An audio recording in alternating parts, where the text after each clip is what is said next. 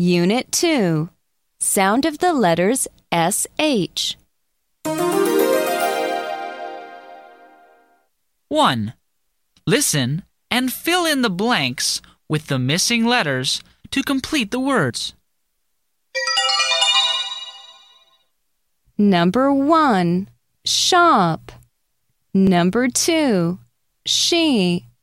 Number 3 Shot.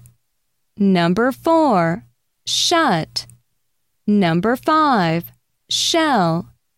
Number 6 Sheet. Number 7 Shoe. Number 8 Shelf. Number 9 Shine. Number 10 Shore. Number 11 Shape.